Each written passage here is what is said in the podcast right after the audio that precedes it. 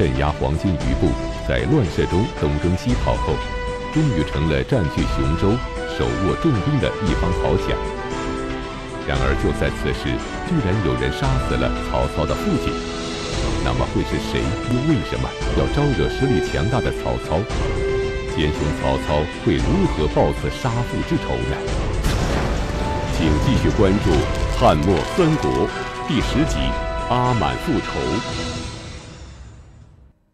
上一讲啊，咱们讲这个名门望族出身、四世三公的袁绍啊，为了跟这个北方大军阀公孙瓒、公孙瓒抢地盘俩人打了将近十年。袁绍呢，终于做掉了公孙瓒，成为河北大地上势力最大的军阀。那么这十年，从朝廷到到地方，大家伙打来打去，典型的大鱼吃小鱼，小鱼吃虾米，虾米啃烂泥。在这其中，袁绍的老朋友曹操逐渐混壮了，也变成了一条大鱼。前面讲过，早在这个当年酸枣联盟的时候。曹操还是跟董卓的部队啊打了几仗，后来呢，他看到这个所谓的讨董义军，大家伙坐在一块儿就是吃喝玩乐，谁都不谁都是出工不出力，曹操也就对这个联盟啊不抱啥幻想。正在此时，曹操的铁哥们报信跟曹操讲，说袁绍这厮身为盟主，利用职权，专谋私利。我看啊，他就是第二个董卓。现在咱们要抑制他，咱又力量不够，只会给自己啊带来麻烦，给自己树立一个强敌。所以干脆咱们到黄河以南去发展势力，看看形势再说啊，甭跟他在这喘着气了。曹操很同意这个观点嘛。正在此时。恰好这个黄巾军的余部啊，因为黄巾军这个主力几个月就被镇压下去了，但是这个余部啊，散过全国各地啊，这个兼具农民起义和刘贼性质的队伍有很多，其中有一支叫黑山军，攻打东郡，就是今天的河南濮阳。那么这黑山军呢，它就是脱胎于冀州的黄巾，以这个道教的黑旗为标志，在河北、山西之间活动。所以叫黑山军。除了这个黑山军之外，还有什么余毒啊、白绕啊等这个十几万军队一起向政府进攻。东郡太守根本抵挡不住，于是呢，曹操主动率军来援，以少胜多，击溃了白绕的部队。白绕了，白绕了，那被这个曹操给击溃了。袁绍很高兴，哎呀，觉得我这老哥们儿有两把刷子。当年我们一一一起特别的这个这个友好是吧？一块儿这个这个抢人家新娘子的时候，没看出来这小子有这两下子，所以就把曹操举荐为东郡太守。曹操就把郡治设在东武阳。到这儿，曹操算是有了自己的一片小根据地。但是咱们前面讲过，这个朝廷是董卓的朝廷，袁绍举荐的人，董卓肯定不会答应。所以说是袁绍举荐，实际上就是袁绍任命的。啊，这个曹操在这个时候还相当于是袁绍的马仔，跟着袁绍混的。由此也可见，朝廷在这个时候完全是政令不出都门。袁绍、曹操这帮人不需要朝廷认可，自己手里有兵就足够了。曹操终于有了自己的根据地，而对他来说，还有一件好事。就是王佐之才的荀彧来投，曹操日后得以统一北方，荀彧立了首功。然而，此时荀彧为什么愿意投靠还不成气候的曹操？荀彧又到底有何过人之才呢？荀彧字文若，出身颍川荀氏，据说是战国时期大思想家荀子的后代，从祖父开始就闻名当世。号称神君，祖父生有八个儿子，号称八龙。这个荀彧小的时候也是才名远播，被南阳名士称为王佐之才，跟这个前面讲那个王允一样，王佐之才。那么汉灵帝在位的最后一年，荀彧举孝廉开始当官，但是呢，很快灵帝挂了，少帝继位，董卓之乱。荀彧就弃官回家，然后跟家乡父老就讲说：“颍川四战之地也，天下有变，常为兵冲，斥其去之，无久留。这地儿不好，四战之地，只要一打仗，咱这儿首当其冲，是吧？所以大家伙赶紧撤，别留恋这个故土，这地儿咱不要了。”但是呢，中国人自古就这样，热土难难离呀，是吧？老婆孩子热炕头，乡人怀恋故土，不愿不愿离去。当时的冀州牧还是韩馥，派人来接这个荀彧。荀彧说：“走吧，哥几个跟我一块儿走吧，咱们去冀州吧。”但是呢，没人跟着他去，父老乡亲们没人跟着去，所以荀彧只好自己把宗族迁到了冀州避难。到了冀州之后。这个冀州已经变成袁绍的了，原来姓韩，现在姓袁了。袁绍见荀彧来，非常高兴啊，那代为上宾。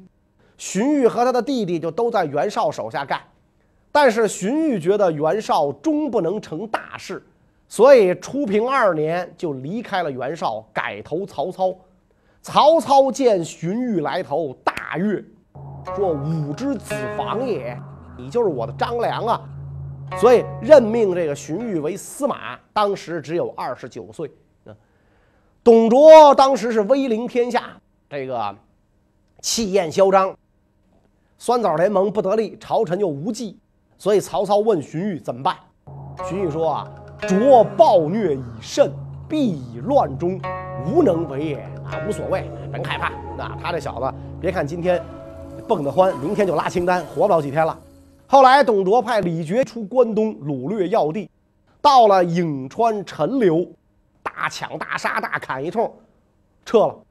荀彧的乡人多数死于战乱，印证了荀彧的先见之明，是吧？这帮人可能死的时候很后悔啊！如果早听荀文若之言，何至于有今日？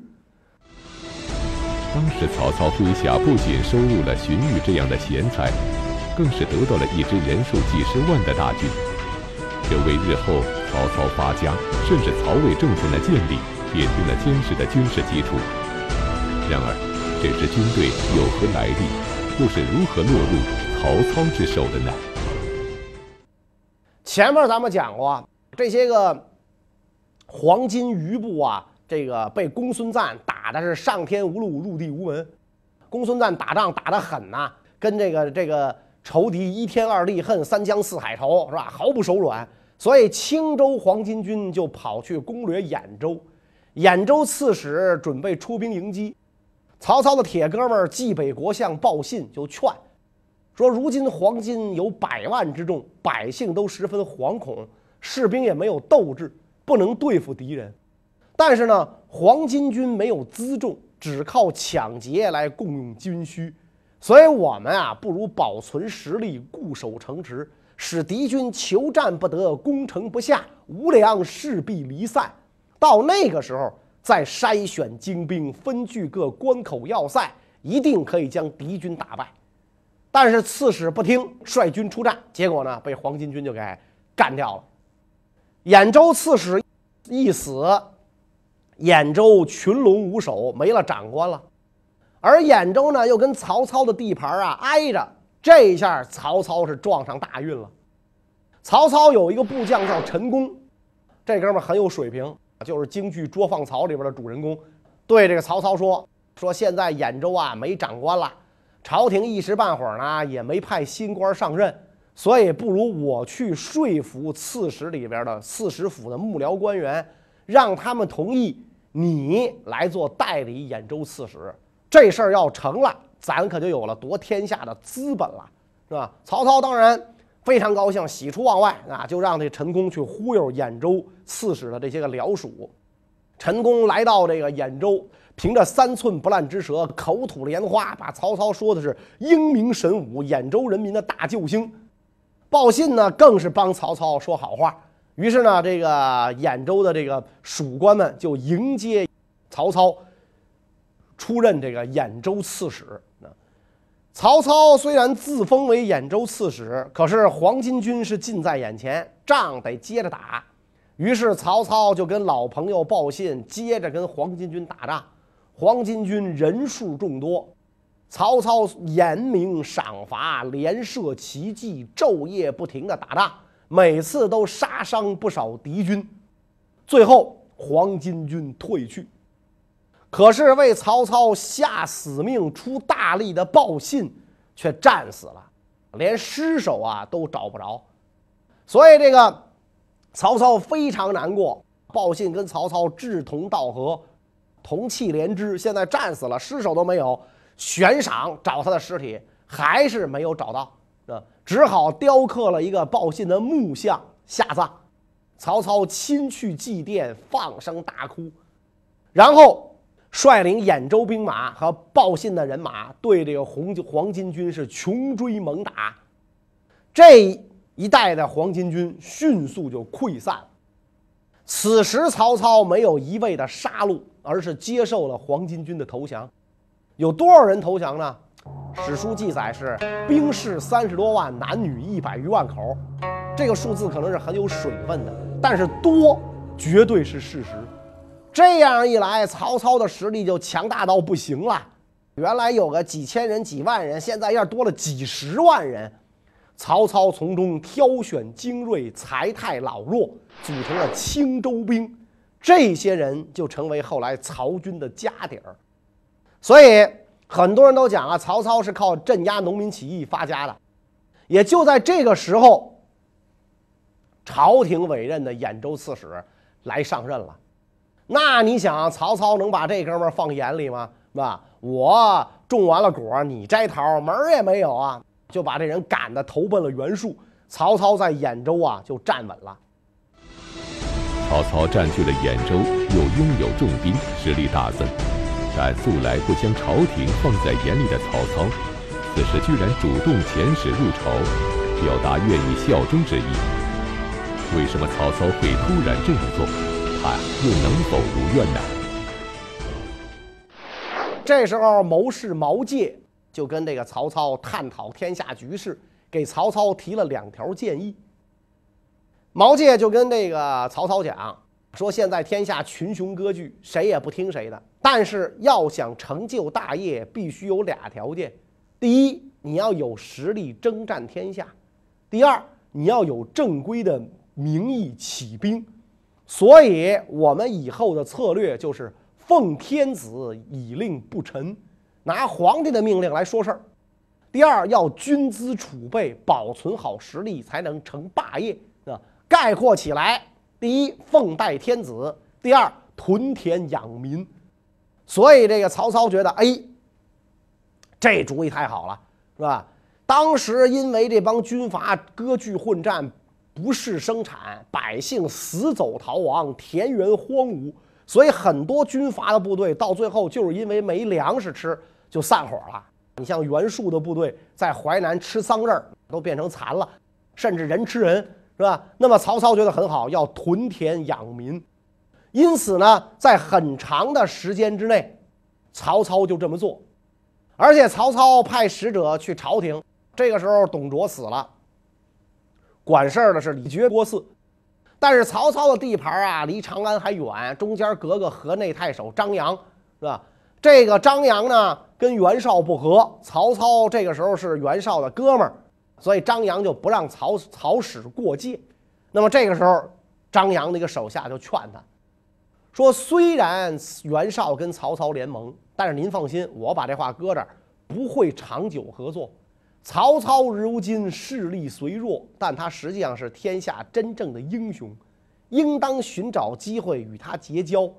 何况现在有借路这个机缘呢，是吧？咱们正想找人家呢，是吧？哎，有这么一个事儿。”所以最好允许他的使者通过，把他的奏章上呈朝廷，并且咱们上表推荐他。如果这件事儿成功了，将来咱跟曹操就攀上交情了。于是张扬就允许曹操的使者通过河内郡前往长安。以绝郭汜这俩人呢，认定关东诸将想自己拥立皇帝，说他们不承认汉献帝，想拥立皇帝。现在一看曹操派使者来效忠。是吧？他们觉得，一是觉得高兴，第二也觉得怀疑，这这不是真心诚意的吧？对吧？你是袁绍的人，你能拿朝廷当回事吗？于是这个李郭俩人啊就商议说，把这个使者扣留在长安，不放他回去了。而这个时候，黄门侍郎钟繇这个人在中国历史上是以大书法家闻名，把隶书变成楷书的就是钟繇，向这个李郭俩人建议说：如今天下英雄一同崛起，各自冒用朝廷的名义独断专行，唯有曹孟德心向王室。假如朝廷拒不接受他的忠诚，恐怕会使效法他的人呐失望。李郭一听言之有理啊，就款待了曹操的来使，给予丰厚的回报。然后，这个来使回回到曹操处啊，表示曹操受到了朝廷的认可。此时的曹操握重兵据雄州，正是春风得意之时。然而不久后，噩耗传来，曹操的父亲被人杀死了。那么是谁又为什么要对曹操的父亲下手呢？谁这么大胆子呢？徐州刺史陶谦手下的人干的。啊，陶谦在《三国演义》里是个老好人，京剧有一出让徐州，白胡子陶谦走道颤颤巍巍都给人扶着，啊，一个老好人。但实际上啊，这哥们儿并不像演义和戏曲里刻画的那样。他生长在小官吏家庭，年纪很小，父亲就死了。小时候游荡不羁，一个问题少年。但是呢，他运气好。有一天，一个姓甘的太守在路上看见陶谦，一副二百五吊儿郎当的样儿，哎，觉得不是一般人，叫过来聊聊吧。一聊，哎，觉得他不简单，有想法。干脆把自个儿闺女嫁给他，提携了一下女婿，让这个陶谦走入了仕途。这么着一来啊，街头的小混混陶谦就混进了体制内，一路做到了刺史，也带兵打过仗。中平五年，清徐两州黄巾复起，攻打郡县，朝廷以陶谦为徐州刺史，镇压黄巾。这是陶谦为官生涯第一次作为主帅出征。老哥不负圣命，一战就大破黄巾，剩下的黄巾军呢，逃出徐州境内，北上青岩两州。所以说，这个陶谦这个人呐，人品啊，年轻的时候谁谁谁没年轻过，谁没做过荒唐事儿？这哥们儿人品有点问题，能力不白给。所以在徐州之境内，又是屯田，又是传播佛法，所以他担任徐州刺史期间。北面青岩两州黄巾之乱此起彼伏，徐州太平无事。那么他为什么要杀曹操的老爹呢？曹操的老爹叫曹嵩，认了宦官曹腾当爹。后来呢，仕途得意，当过太尉。曹操跟着袁绍拉杆子起兵的时候呢，曹嵩就带着小儿子跑到琅琊避难。等到曹操成了兖州刺史了，派人来接老爹。这个曹嵩当过太尉，那不知道贪污受贿了多少钱啊！反正是家财万贯。结果曹嵩这哥们极其守财啊，老家伙一个地地道道的守财奴，是吧？你想宦官的儿子能是啥好人呢？去投奔自个儿儿子的时候啊，把这个金银财宝全打包带着，装了一百多辆车。那么当他经过陶谦一个部下的驻地的时候，让那帮阿兵哥看见了，哇，黄白之物啊，美玉珍珠，实在太诱人了。所以这些阿兵哥这这直流哈喇子。你想，黑眼珠子盯着白银子，有不动心的吗？何况咱手里有刀有枪，所以这帮人就一路跟着就坠下来了。等到曹嵩走到交界处的时候，这伙人发动突然袭击，就把曹操的老爹和弟弟全砍了。然后瓜分了财产跑路。这件事儿啊，要说绝对不是陶谦指使人干的，但是他有责任啊！你没有约束好部下，你们这个徐州的这个这个将士怎么搞的？都做土匪出身呢，是吧？所以这件事儿让曹操恼怒异常，是吧？好你个陶老贼呀！你敢杀我老爹，那我要杀你全家！于是晋起大军，从兖州杀向徐州，给自个儿的守财奴老爹报仇雪恨。其实曹阿满没那么孝顺，就算没有这件导火索，曹操跟陶谦俩人迟早都是兵戎相见的事儿，两州接壤，要想扩大自己，就必然要吞并对方。特别是曹操早看上徐州这块地儿，这个地儿我非要不可，是吧？老爹被杀，只不过提供了一个借口罢了。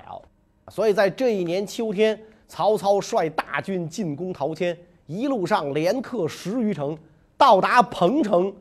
与陶谦的军队展开大战，陶谦战败，就逃到一个小县城固守。先前这个中原战乱，洛阳一带战乱，遭受董卓之乱，百姓向东迁徙，大多投奔徐州。结果这一次曹操到来啊，一路之上啊，因为他他复仇心切，是吧？这个屠戮百姓，杀掠无数。所以，男女老幼数十万人被驱赶到泗水河中淹死，尸体阻塞河道，使河水断流。曹操围攻这个陶谦固守的县城，久攻不下，于是离开，攻打其他县城，所到之处都是屠戮殆尽，鸡犬不留，旧城废纸，甭说行人了，连野狗都没有了。可以讲啊，曹操啊，把自己死了爹的怒火都发泄在了徐州百姓身上啊。当然，这么干的人，曹操不是第一个，也不是最后一个。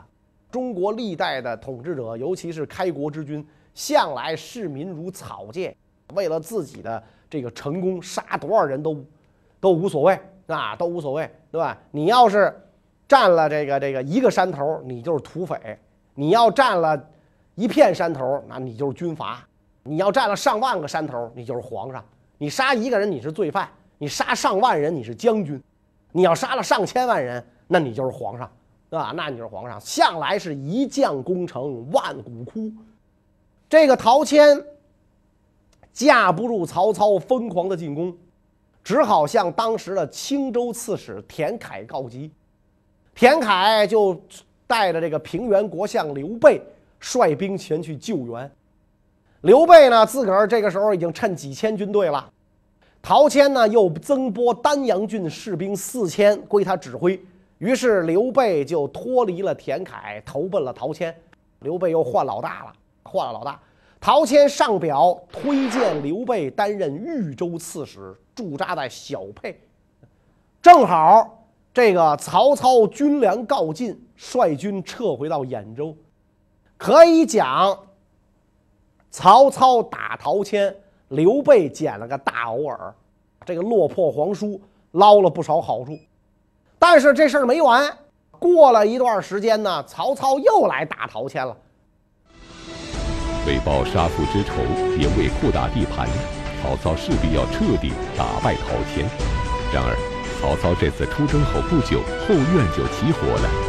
曹操的老哥们张邈和部下陈宫居然勾结吕布要夺兖州。